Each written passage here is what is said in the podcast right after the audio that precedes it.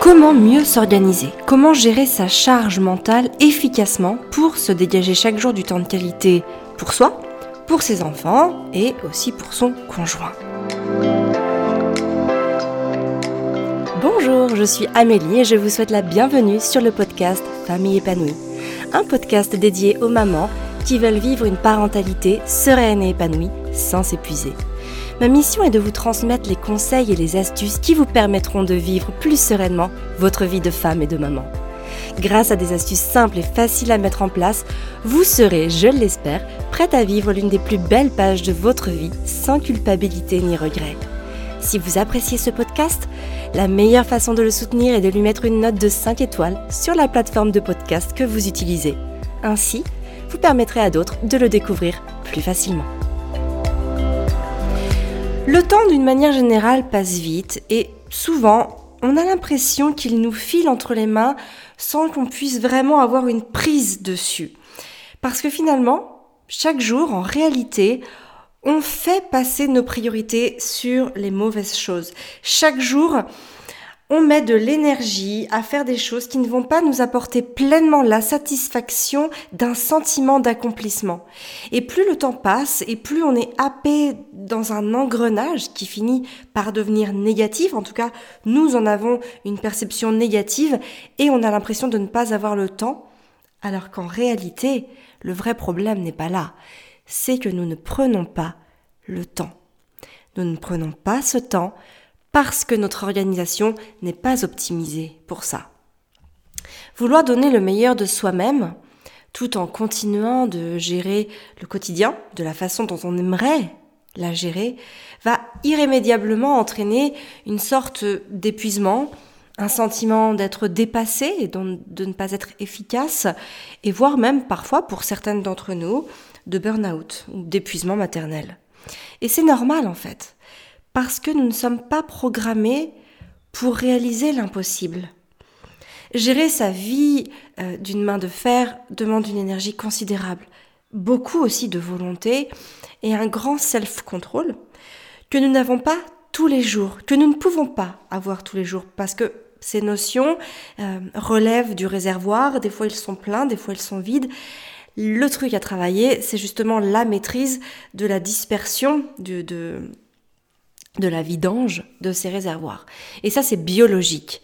Alors, comment optimiser efficacement notre organisation pour avoir cette sensation de, bah, de reprendre pleinement possession du temps dont nous avons, euh, dont, nous jouissons chaque jour et que nous pouvons avoir, comment faire pour pouvoir profiter pleinement de nos quotidiens?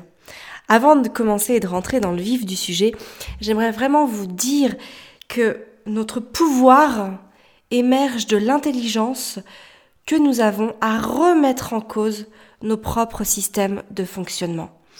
C'est-à-dire que plus nous aurons conscience de nos dysfonctionnements, et plus nous pourrons changer nos habitudes, plus nous pourrons nous emmener sur une efficacité ou en tout cas sur quelque chose d'optimisé par rapport à ce dont nous avons besoin. Einstein disait que la folie, c'était de, de, refaire sans cesse les mêmes choses en s'attendant à des résultats différents. Je nous mets en garde, je vous mets en garde là-dessus, parce que c'est important d'en avoir conscience et de ne pas répéter continuellement et inlassablement des choses qui ne fonctionnent pas. Parfois c'est dur, il faut euh, se faire quelque part une petite sorte de violence, mais il vaut mieux changer quelque chose pour pouvoir euh, bah, mieux l'optimiser, tout simplement. Alors c'est sûr, ça va demander de changer les habitudes, ça va demander de changer, euh, parfois même de recadrer sa vision des choses, mais ce sont des choses qui sont nécessaires si on veut pouvoir continuer à avancer, et j'irai même plus loin en disant si on veut continuer à se développer. Alors voici les trois clés qui vont vous permettre de reprendre votre souffle, même au cœur d'un quotidien bien chargé. La première, c'est rentabiliser son temps. Alors dans un précédent podcast, j'ai évoqué la gestion des priorités avec cette fameuse histoire hein, des gros cailloux et des grains de sable, de l'eau, du gravier, etc. Je vous invite à l'écouter ou à le réécouter si vous ne l'avez pas entendu ou si vous ne vous en rappelez pas. Il s'intitule La charge mentale est-elle un obstacle au bonheur? et il a été diffusé le 5 mars 2020. Alors c'est vrai, que d'une manière générale, on place beaucoup d'énergie dans des choses qui ne sont pas essentielles. Bien sûr, nous le faisons euh, par manque de conscience, enfin, en tout cas, nous le faisons pas volontairement. Ce sont aussi parce que nous avons beaucoup d'habitudes qui sont ancrées en nous, et donc nous agissons la plupart du temps par habitude. Et c'est vrai que ça représente un, un gaspillage de nos deux plus importantes ressources, qui sont le temps et l'énergie. Et en fait, tout au long de la journée, Lorsqu'on dépense une énergie considérable pour, pour des choses qui n'en valent pas la peine, eh bien, ça va nous coûter cher en énergie et à la fin de la journée, quand on arrive le soir et que nos enfants dorment, par exemple, on peut ressentir une forme de frustration et peut-être même un peu de culpabilité. Pourquoi? Parce qu'on a l'impression de ne pas avoir fait ce qu'il fallait, ou en tout cas la personne que nous voulons devenir, la personne à quoi, à ce que nous aspirons, la posture à laquelle nous aspirons, ce n'est pas celle-là que l'on aurait fait dans un ordre idéal. D'ailleurs, de nombreux parents sont derrière leurs enfants toute la journée, en quasi-permanence, sauf quand ils vont jouer, mais finalement, euh, le jeu des enfants les plus jeunes, c'est surtout de découvrir l'environnement hein, dans lequel ils évoluent pour le comprendre. Hein. Donc on est bien d'accord qu'un enfant, notamment entre 0 et 3 ans, passera beaucoup plus de temps à, chercher à manipuler tout ce qui se trouve dans son environnement, en tout cas tout, sauf ses jouets. Je parle évidemment dans la globalité. Évidemment qu'il va pouvoir aussi avoir des moments où il va s'intéresser à ses jouets, qu'il va pouvoir se concentrer sur des activités. Mais je veux dire, si on le laisse euh, en il y a de grandes chances qu'il s'intéresse surtout à ce qu'il y a dans son environnement, tout simplement parce qu'il a besoin de comprendre le fonctionnement des choses et de pouvoir mettre du sens à travers tout ça. Donc il y a un grand conseil que je veux vraiment vous donner ici et maintenant, c'est essayer de lâcher prise par rapport à ça et ne soyez pas sans cesse derrière vos enfants. Laissez-les prendre des initiatives et laissez-les les mener jusqu'au bout. De toute façon, quoi que vous fassiez, les enfants ont besoin d'assouvir leurs besoins. C'est fondamental pour eux. Ils sont guidés par, euh, par ce besoin qu'ils ont besoin à assouvir. Et quoi qu'il arrive, ils seront irrésistiblement amenés à vouloir le satisfaire. Alors évidemment, ils ne pourront pas tout faire, mais il y a des choses qu'ils peuvent faire. Par exemple, s'ils peuvent se faire à manger tout seuls, Laissez-les se faire à manger tout seul. Chez nous, Arthur, aujourd'hui, il a 7 ans et demi. Il est autonome sur certaines recettes, hein, notamment tout ce qui va concerner les œufs, donc les œufs brouillés, les omelettes, les œufs au plat. Et d'ailleurs, d'une manière générale, euh, nos trois enfants euh, peuvent couper la plupart des fruits par eux-mêmes. Donc on les engage, on les encourage en tout cas à le faire. Bien sûr, il y en a souvent un peu partout, par terre, sur la table, ça colle, etc. Bien sûr, quand ils rangent, quand ils lavent, c'est mal rangé ou en tout cas mal lavé, du moins pas dans le sens où si ça avait été moi qui l'aurais fait, je l'aurais fait de cette manière-là, j'en ai conscience. Mais finalement, j'ai observé que ben, j'avais plus d'intérêt à la laisser faire et que ce soit un peu sale et un petit peu mal rangé, et la limite à repasser un petit peu derrière, plutôt que de le faire entièrement par moi-même. Et ça, ça va comporter de nombreux avantages, et notamment des avantages pour l'enfant, parce que déjà d'une, il va pouvoir entraîner sa gestuelle, et donc s'améliorer. Hein. Euh, plus l'enfant va pouvoir euh, répéter les choses, plus il va affiner sa dextérité, plus il va euh, assurer sa maîtrise, plus il va pouvoir le faire de lui-même. Donc ça va vraiment être très important. Évidemment, petit conseil de sécurité ici, on ne va pas laisser un enfant de 4 ans utiliser les plaques de cuisson tout seul, hein, qu'on soit bien d'accord. Il faut avoir en tête que moi, par exemple, pendant des années, je l'ai fait avec Arthur pour lui montrer, puis je l'ai fait avec lui, je l'ai regardé, j'étais à côté, et il le fait vraiment tout seul depuis une grosse année, depuis en gros qu'il a à peu près 6 ans et demi. La deuxième chose, c'est que l'enfant, en pouvant faire par lui-même, va pouvoir travailler son autonomie. C'est-à-dire, il va pouvoir faire des choses par lui-même et pour lui-même. J'insiste sur ces deux variables parce que c'est important que l'enfant ait la volonté intrinsèque de pouvoir faire les choses par lui-même et pour lui-même. N'oublions pas que nous sommes en général la personne la plus importante de notre vie et nous devons chercher à assouvir nos besoins de manière la plus autonome possible. Être le moins dépendant des autres, c'est aussi ce qui va nous amener à avoir le plus de confiance en nous et ce qui va nous permettre aussi de construire cette estime de soi dont on a besoin pour se développer.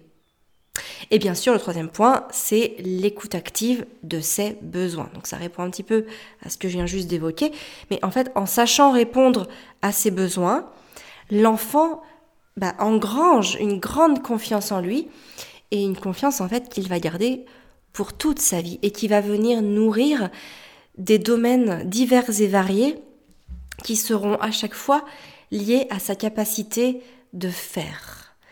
Et ça, c'est une c'est un grand cadeau que l'on peut offrir dans la vie de nos enfants. Alors, sans transition aucune, j'ai envie de te parler d'un truc qui fait dépenser beaucoup d'énergie aux parents, qui me revient souvent en commentaire dans les questions que j'ai, et parfois même que j'ai le, loisir d'observer autour de moi ce sont les escaliers. Donc les parents passent souvent leur journée à empêcher de monter ou descendre les escaliers à leurs enfants. Ils sont toujours derrière eux, ils installent des, barrières, ils stressent quand la barrière est ouverte. Bref, grosse grosse charge mentale qui est alliée aux escaliers. Le vrai problème n'est pas de chercher à empêcher l'enfant à les descendre ou à les monter. Quand votre enfant commence à explorer les escaliers, accompagnez-le. De toute façon, il vous voit monter et descendre les escaliers, donc il aura envie, lui aussi, de les monter et de les descendre. Il voudra faire exactement comme vous. Donc forcément, accompagnez-le. Vous alliez passer du temps au début. Mais finalement, tout ce temps que vous allez passer avec lui à être sûr euh, qu'il sait monter, puis descendre, puis euh, savoir vous appeler quand il se sent en danger, ça va vous libérer du temps par la suite. Pensez toujours à demain avec un grand D. Alors, c'est pas demain, demain, hein, euh, le, jour d'après, celui le, qui va venir après la nuit. Non, c'est pas ce demain-là. C'est c'est demain. C'est à moyen terme, voire à long terme. De quelle manière je peux faire travailler mes actions pour la suite? Parce que certaines de nos actions vont travailler pour nous par la suite, sans que nous ayons à faire d'action. Et c'est important que ce soit ça de travailler. Par exemple, pour reprendre ce, ce fameux exemple des escaliers, chez nous, on a toujours laisser nos enfants monter et descendre les escaliers, on n'a jamais eu de barrière, et ce, partout. Peu importe les maisons où on a vécu, on a déménagé plusieurs fois, peu importe euh, chez qui on se trouvait, qu'on soit dehors, à l'intérieur, peu importe. Par contre, on les a toujours accompagnés au début, c'est-à-dire qu'on ne les laissait pas, ou alors on leur laissait trois marches, et on était peut-être à deux mètres, ou en tout cas on était vraiment pas loin, et quand ils ont voulu monter tout seuls, on était derrière eux, on ne les touchait pas, mais on avait nos mains qui pouvaient être là en support. Nos enfants ne sont jamais tombé d'un escalier. Il y a seulement Arthur qui est tombé une fois d'un escalier. Euh, nous n'étions pas là. Et en fait, les personnes ont voulu l'aider à monter l'escalier et donc sont intervenus. Arthur a perdu ses moyens parce que de toute façon il avait confiance en lui, il savait comment faire. Et en étant touché, en étant euh, entravé dans ses mouvements, a perdu ses habitudes, ce confort, ce cocon dans lequel il, se faisait confiance, c'est venu perturber ses habitudes et son fonctionnement de base, et il a chuté. C'est malheureux, mais c'est comme ça. Plus on va chercher à entraver l'enfant dans ses mouvements, finalement, plus on va l'empêcher de se réaliser. Et c'est ça le vrai problème, c'est qu'aujourd'hui, à travers toutes nos interventions, alors que ce soit les escaliers ou d'autres choses, on entrave le bon développement de l'enfant. L'enfant est capable de faire les choses. Regardez, il va apprendre à parler le français si le français est votre langue maternelle sans que vous ne lui appreniez à parler, seulement parce qu'il vous a entendu et que du coup, euh, voilà, il apprend à parler, il n'y a pas besoin d'apprentissage. Eh bien, c'est pareil, la plupart du temps, nos enfants ne vont pas se mettre en danger à partir du moment où l'environnement est sécurisé, où on leur fait confiance et on leur donne la possibilité de se faire confiance. Et pour ça, il faut lâcher prise, il faut arrêter d'être sans cesse derrière nos enfants et c'est aussi de cette manière-là qu'on va pouvoir récupérer beaucoup, beaucoup de temps pour nous. Parce que finalement, si tu observes sur tes journées, il y a sûrement beaucoup de temps euh, où tu passes euh, bah voilà, euh, du temps et de l'énergie à dire non à tes enfants, fais pas ci, fais pas ça, à aller le descendre des escaliers parce qu'il a monté trois marches, à l'enlever du canapé, à, voilà, à, le, faire descendre de, de la chaise parce qu'il est monté sur une chaise pour, sur la table du salon, etc. etc. Et finalement, c'est vraiment ça qu'il est important de travailler, euh, de travailler toutes les actions qui vont pouvoir nous redonner du souffle. Je peux donner un exemple euh, pratico-pratique. Par exemple, euh, dans le réservoir de, ta voiture, tu vas mettre de l'essence, évidemment, et en général, on va à la pompe pour faire le plein. Finalement, on pourrait aussi se dire que bah, si tu mettais 5 litres par 5 litres, tu passerais moins de temps à la pompe. Parce que mettre 5 litres, ça va plus vite que mettre 60, 70 ou 80 litres. Mais finalement, si tu mets que 5 litres, il y a de grandes chances que tu dois y revenir tous les jours. Donc finalement, dans notre organisation, on a plus à gagner à mettre une fois 60-70 euh, litres que tous les jours 5 litres. Parce que ça va nous faire perdre beaucoup de temps de revenir tous les jours. Et bien c'est pareil dans nos quotidiens. Dans nos quotidiens, sur plein de petites actions, et ben finalement c'est comme si on revenait à la pompe tous les jours. Alors que on pourrait aussi se dire ben non, je fais le plein, je fais le grand plein, donc je passe du temps à un instant T, j'y passe du temps, mais ça va me permettre de gagner beaucoup de temps derrière. Par exemple, je reprends l'exemple que j'ai cité, si, vos enfants sautent sur le canapé, en tout cas sur les coussins, ou ça soit sur le, les coussins du canapé, ou s'ils sautent sur le lit, on peut passer rapidement beaucoup d'énergie chaque jour à leur demander de cesser ce comportement. Alors que finalement, pour l'avoir observé d'ailleurs de très nombreuses euh, fois chez nous, en général, ils font ça sur un temps très court et puis ils cessent parce que voilà, il y a un besoin qui est là, ils vont avoir envie de sauter, de se dépenser et puis ça passe. Et j'ai envie de dire, peu importe l'exemple, on peut le transposer à, beaucoup, beaucoup d'autres choses. S'il y a vraiment chez vous quelque chose de récurrent qui vous embête, ayez toujours le réflexe alternative. Quelle alternative vous pouvez mettre en place pour assouvir le besoin de l'enfant. Par exemple, s'il saute sur le lit, tous les jours hein, notamment, ben, peut-être que vous aurez l'opportunité de lui prendre un petit trampoline, des petites trampolines de maison. On peut être qu'à une seule personne, enfin une seule personne. Peut-être que vous pourrez le louer à la ludothèque, peut-être que vous pourrez l'acheter d'occasion, peut-être que vos amis en ont déjà, dont ils ne se servent plus. Par exemple, s'il s'assoit sur les dossiers du canapé en permanence, ben, peut-être que vous pourriez avoir un petit fauteuil pour lui, vous savez, ces fameux petits fauteuils mous où il pourrait escalader, monter, et ça lui permettrait voilà d'être en, euh, bah, en, tout confort et de faire ce qu'il veut sur son petit fauteuil qui lui est dédié. S'il écrit sur les murs ou s'il dessine sur les murs, peut-être que c'est le moment d'avoir un chevalet ou tout simplement euh, des feuilles en libre service avec un crayon qui s'y est installé et sur lequel il va pouvoir s'adonner à son besoin. Donc c'est vraiment important ici, je veux que vous reteniez dans, dans cette première clé de quels moyens vous pouvez mettre en place des alternatives, comment vous pouvez répondre aux besoins de votre enfant d'une autre manière qu'en y consacrant beaucoup de temps et d'énergie à l'instant T? La deuxième clé, c'est la délégation.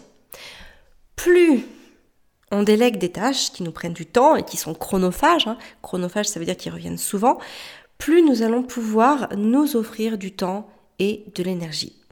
Moi, j'ai envie de dire que nous vivons dans une euh, société où on a la chance d'avoir quand même des outils de délégation à portée de main qui sont vraiment super puissants.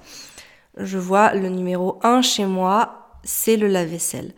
Je mets tout à chaque repas dans le lave-vaisselle, alors sauf mes ustensiles en bois, euh, et il peut tourner jusqu'à deux fois par jour. Et j'ai envie de dire, si par exemple après un repas je le remplis tellement qu'il peut laver, ben, je mets tout simplement un lavage express de 30 minutes. De cette manière, j'utilise beaucoup moins d'eau que si j'avais dû faire moi-même la vaisselle. Et en plus, comme la vaisselle n'est pas sale, ça va très bien se laver. Alors oui, bien sûr, chez nous, on est 5. On est 5 matin, midi et soir. Mais même si vous êtes moins nombreux, ou en tout cas euh, moins nombreux sur certains repas, vous avez aussi la possibilité de laver euh, que ce qu'il y a dans le panier du bas ou que ce qu'il y a dans le panier du haut. Vous avez la possibilité de mettre différentes sortes de lavage et du coup d'optimiser l'utilisation de ces outils. Une autre révolution chez nous, c'est le robot aspirateur. Moi, il faut savoir qu'il est installé dans ma salle de bain.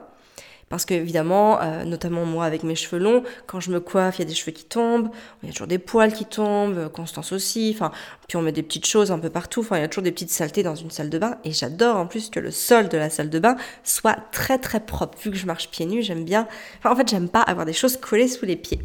Et donc forcément, j'aime que ce soit propre. Donc j'ai installé ce robot aspirateur dans la salle de bain, et chaque jour, j'appuie sur le bouton play quand tout le monde a fini sa toilette, et en fait, je n'ai pas besoin de gérer ça.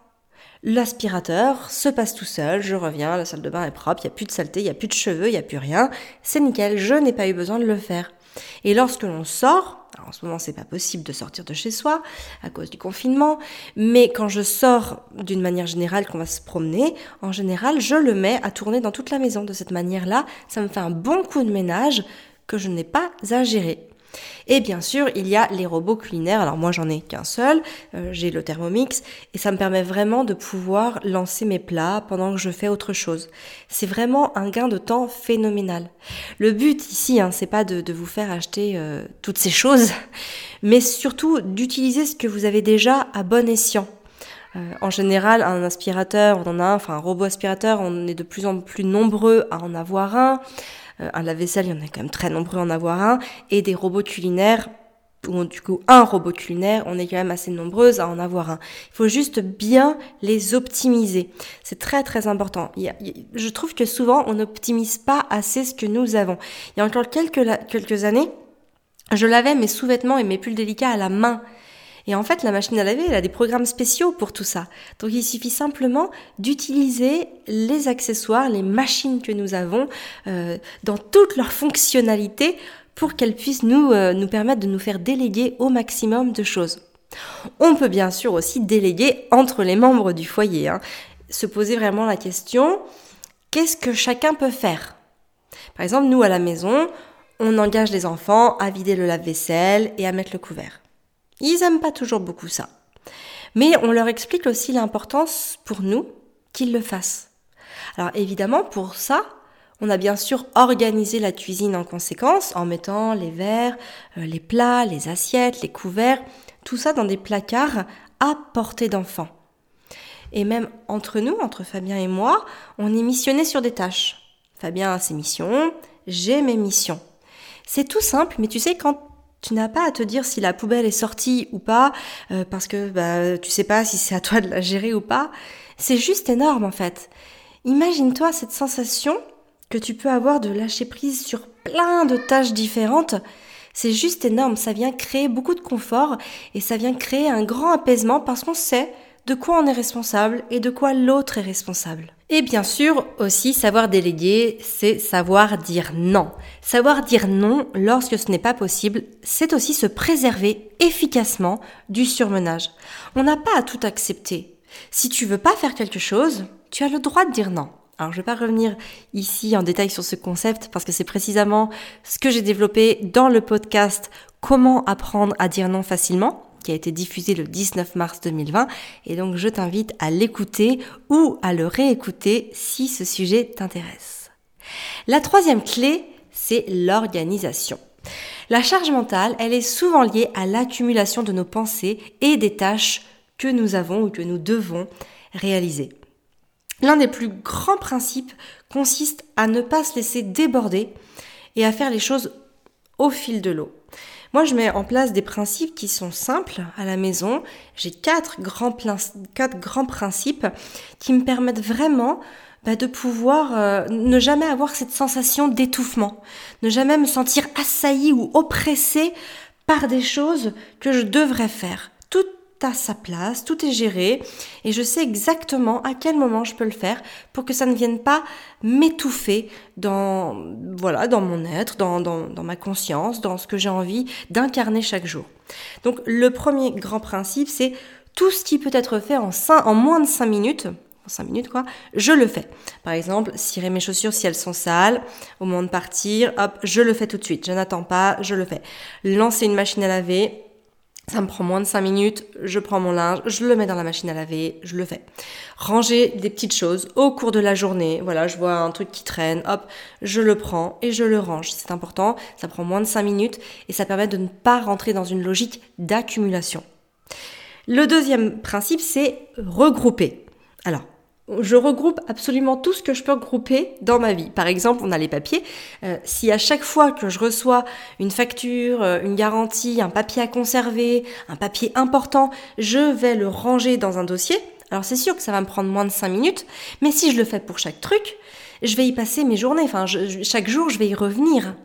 Donc en fait, je mets ça dans une bannette et à la fin de chaque mois, ça me prend aller 10-15 minutes en fait à classer euh, chaque papier, chaque facture, chaque garantie dans les dossiers. Je fais pareil pour l'arrosage des plantes. Je me dis pas tiens celle-là elle a soif, je vais l'arroser. Et puis euh, trois jours après j'en arrose une autre. Je les arrose tout en même temps.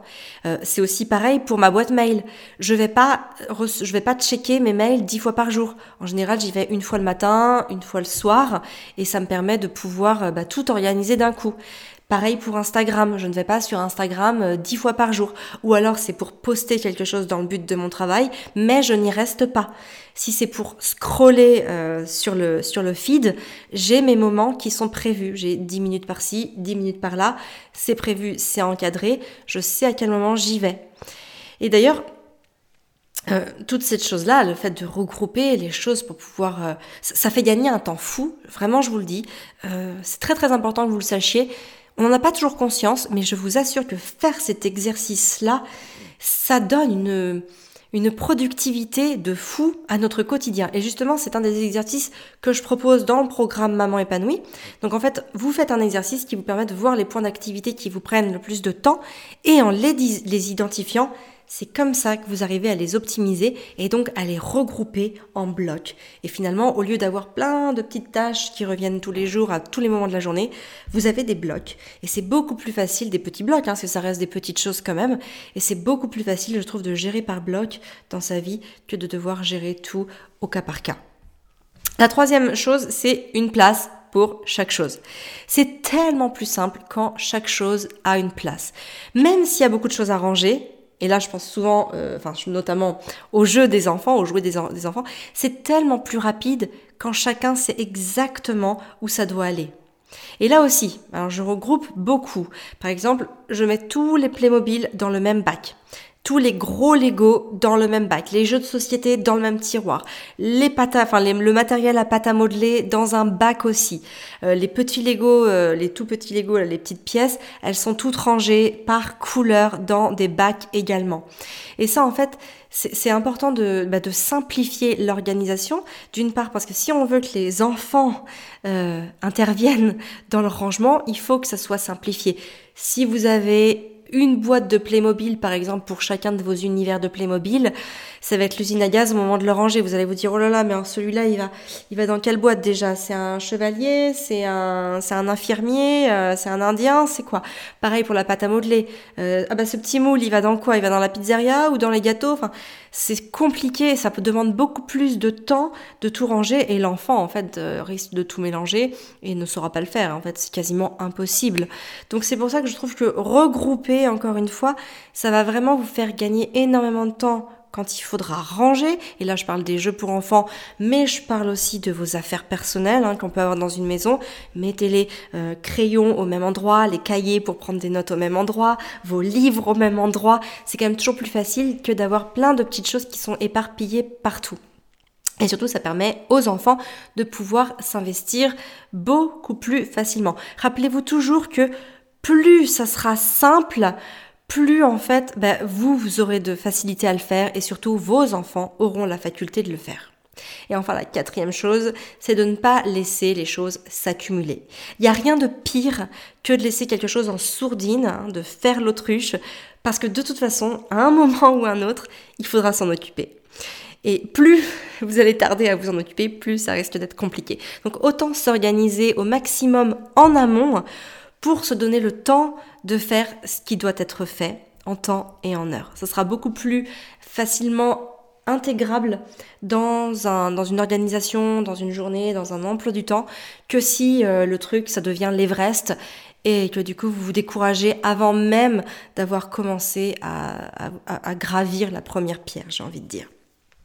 Donc en conclusion de ce podcast, je voudrais vraiment que vous puissiez comprendre ce grand principe qui est de d'arrêter de, dire je n'ai pas le temps, mais pensez plutôt en mode je ne prends pas le temps.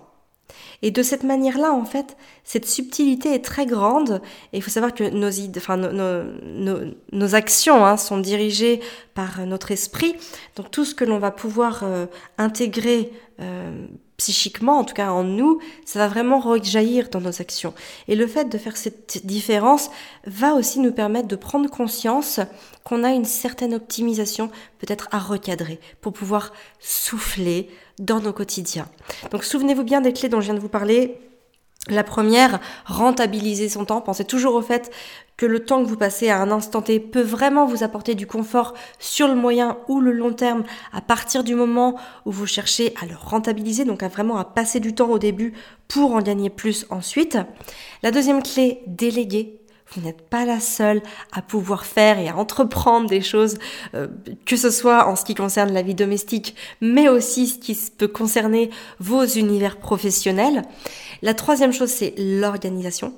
Plus c'est organisé, plus vous gagnerez en clarté et plus ça sera facile pour vous de passer à l'action et de prendre le temps pour faire quelque chose. Pensez toujours à vous faciliter la vie.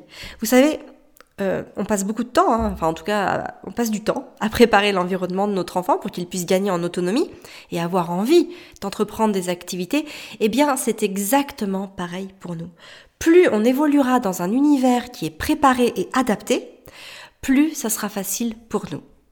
Alors si vous souhaitez approfondir cette thématique, sachez que c'est précisément ce que je fais dans le programme Maman épanouie. Donc toutes les infos sur ce programme Maman épanouie sont sur le lien euh, maman-épanouie.fr slash maman-épanouie, IE, encore une fois. C'est un programme qui vous permet de savoir exactement sur quel levier vous pouvez jouer pour retrouver du temps pour vous.